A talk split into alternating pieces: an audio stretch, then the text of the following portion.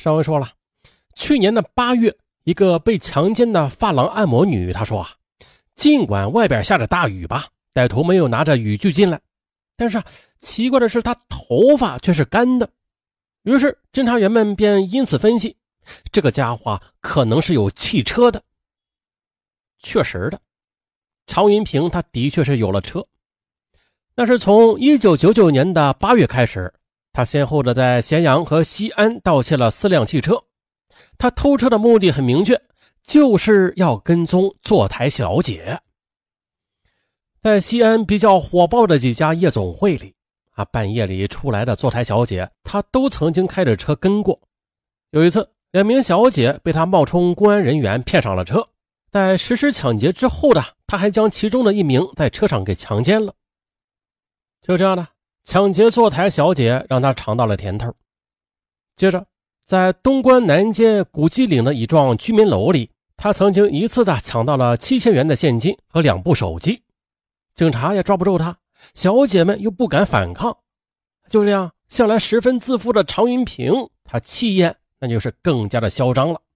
比如，他摘下了口罩，也不再关灯了，冒充警察、保安骗开门之后的，就开始为所欲为了。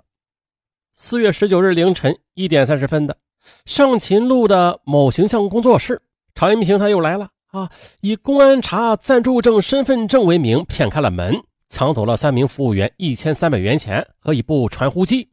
此后，他便威逼三个人脱光啊，然后靠着墙站立，然后令两人面壁，将其中一个人给强奸了。两个小时里，他依次的将这三个人全部强奸。五月二十五日凌晨两点，中山门地区某小区，常云平自称是小区门卫，进入两名从夜总会一直尾随而来的坐台小姐的租房内，抢走现金四千二百余元、手机两部、耳环一副。之后呢，他将两名小姐给强奸了。六月二十二日凌晨一点，东关南街古迹岭某居民楼，四个四川籍的打工妹刚刚回到住处呢。常云平他就以公安局的啊叫开了门，抢劫之后呢，他随手又从桌上的麻将里摸出一个东南西北和红中，并且声称啊谁挑中了红中，他就强奸谁。哎呦，四个女子哆哆嗦嗦的连挑两遍，嘿，都没有人挑上红中。妈的，你们不知道我这个人向来是说了不算，啊，你们当中。谁的生活作风不好啊？打工妹们都说自己是好人，那我再问你们，你们谁是负责人？其中一个人回答：“我是副经理。”于是常云平便把脱光的四人全部的都捆了起来，然后将这位副经理给强奸了。十二月十日凌晨的，常云平又一次出现在古鸡岭的一幢居民楼里。我我有性病。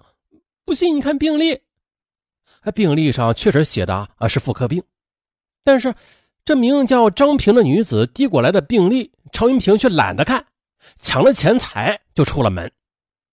张云平则躲在被窝里，给碑林分局的东关南街派出所打了报警电话，和民警约好了在楼下的不远处的公共汽车站见面。张平正好要出门呢，这猛然发现，哎呦，这常云平他根本就没有走。而是正在敲对面一家的门，哎呦，吓得张平这魂啊，差点就要飞走了。等张平在和出警之后无功而返的民警们取得联系的时候，常云平他早就没影了。啊，对于这起案子，从市公安局到新城、碑林两个分局都是高度重视。最多的时候啊，碑林分局最多是六十多位民警同时的上了这起专案。为抓住常云平卧薪尝胆。一九九九年四月十三日至十二月十三日，新城分局全体科所对会上，魏文俊局长对侦破此案四次是亲自的布置工作，三次召开新城区发案地所在派出所和刑警大队一起开会，研究防范啊侦破工作。五月二十五日，中山门地区又一次发案了。新城分局刑警大队全队民警开始了长达两个月的轮班守候，每天凌晨十二点至天亮，民警在中山门、解放路、西一路和三个歌舞厅、发廊集中地区是轮班的守候，并且对租住的房屋也是再一次的进行清查。不仅如此的，刑警大队还印发了一批刑警提示，发放到公共娱乐场所和发廊、美容院中，提示从业人员注意防范。又组织他们开展群防群治。啊，民警们开展的防范工作显然是奏效的。从五月二十五日之后，常云平在新城地区的确是没有做成一案。经调查，常云平在疯狂作案的时候，开的是一辆白色的北京幺二幺旧吉普车。为了追寻这辆车，新城分局专案组的侦查员们将本地区的一百多个汽车维修厂逐一的摸排。因为犯罪嫌疑人他有陕北口音。专案组便向黄河两岸的陕西、山西、内蒙古三省区四十多个县市公安局都发出了协查通报，啊，其中也包括后来并没有回音的山西省柳林县。专案组和当地派出所民警更是做到了认真调查走访，一有人冒充警察、法官作案的坏人落网，侦查员们呢就会马上的赶去辨认。但是所有的工作。都是没有奏效的，一直到常云平摘下了口罩，露出了庐山真面目之后的新城分局刑警大队的电脑拼图软件便派上了用场。五月二十六日，刑警队请来了前一日中山门地区两名受害女青年来协助辨认。资料员李昭平从图库中数千张的照片中挑选鼻子、眼睛进行拼装。哎，就这样。经过多次的横挑鼻子、竖挑眼儿，最后形成的模拟画像被受害人一致认可。再后来呢，常在沙场街大华三村的房东邻居都一口指认出来了，这就是常云平。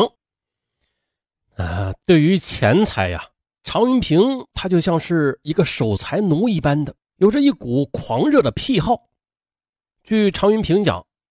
从家里跑出来的时候啊，他的腰带的一条布带上缠着两万多块钱。这两万块钱是他以前在家里做生意时挣下的。在西安卖掉了摩托车之后的，他又跑到北京朝阳区的一个建筑工地上打了一阵工。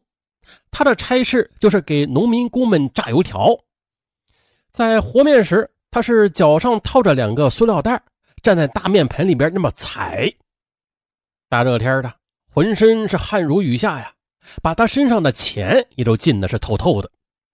就这样，他每天又增加了一件事就是中午人家午休的时候，他就悄悄的溜到尚未竣工的楼顶上啊，把钱这么摊出来，一张张的去晒。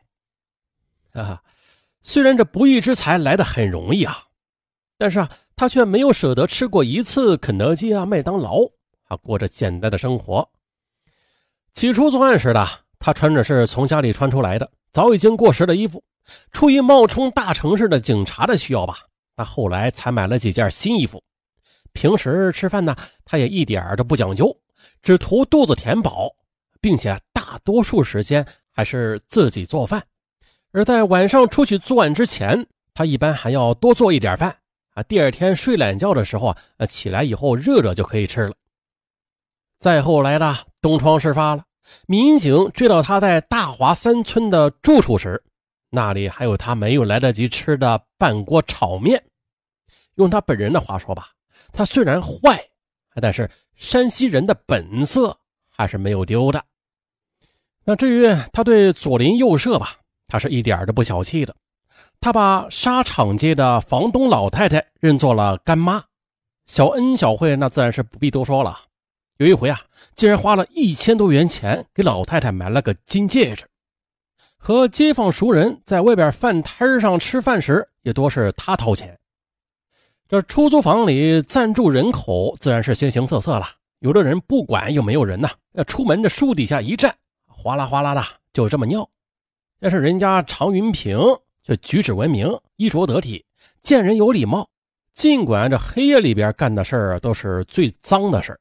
但是常云平的嘴里却从来没有脏字儿，而且这常云平还特别喜欢小孩不仅常给认识的小孩买零食，有时候为了逗孩子们高兴，又高又壮的常云平还会给孩子大人们就地的玩劈叉，啊，赢的孩子们那是齐声叫好。于是常云平的人缘就特别好了，这就导致啊，即便是居委会主任就是他的邻居吧，他也不曾向派出所检举过他。其实呢，这份好人缘正是常云平的狡猾所在。那么，如果不这样的话，这个天天白天在家里练哑铃啊，做俯卧撑，晚上又夜不归宿的人，他怎么能够不引起人家的怀疑呢？嗯，就这样，自己单干了好一阵之后的常云平，他居然有了一个帮手。可笑的是，曾经和他同住在沙场街十八号，跟他认识有一年多的这个同伙啊，给他报的一直是假名字。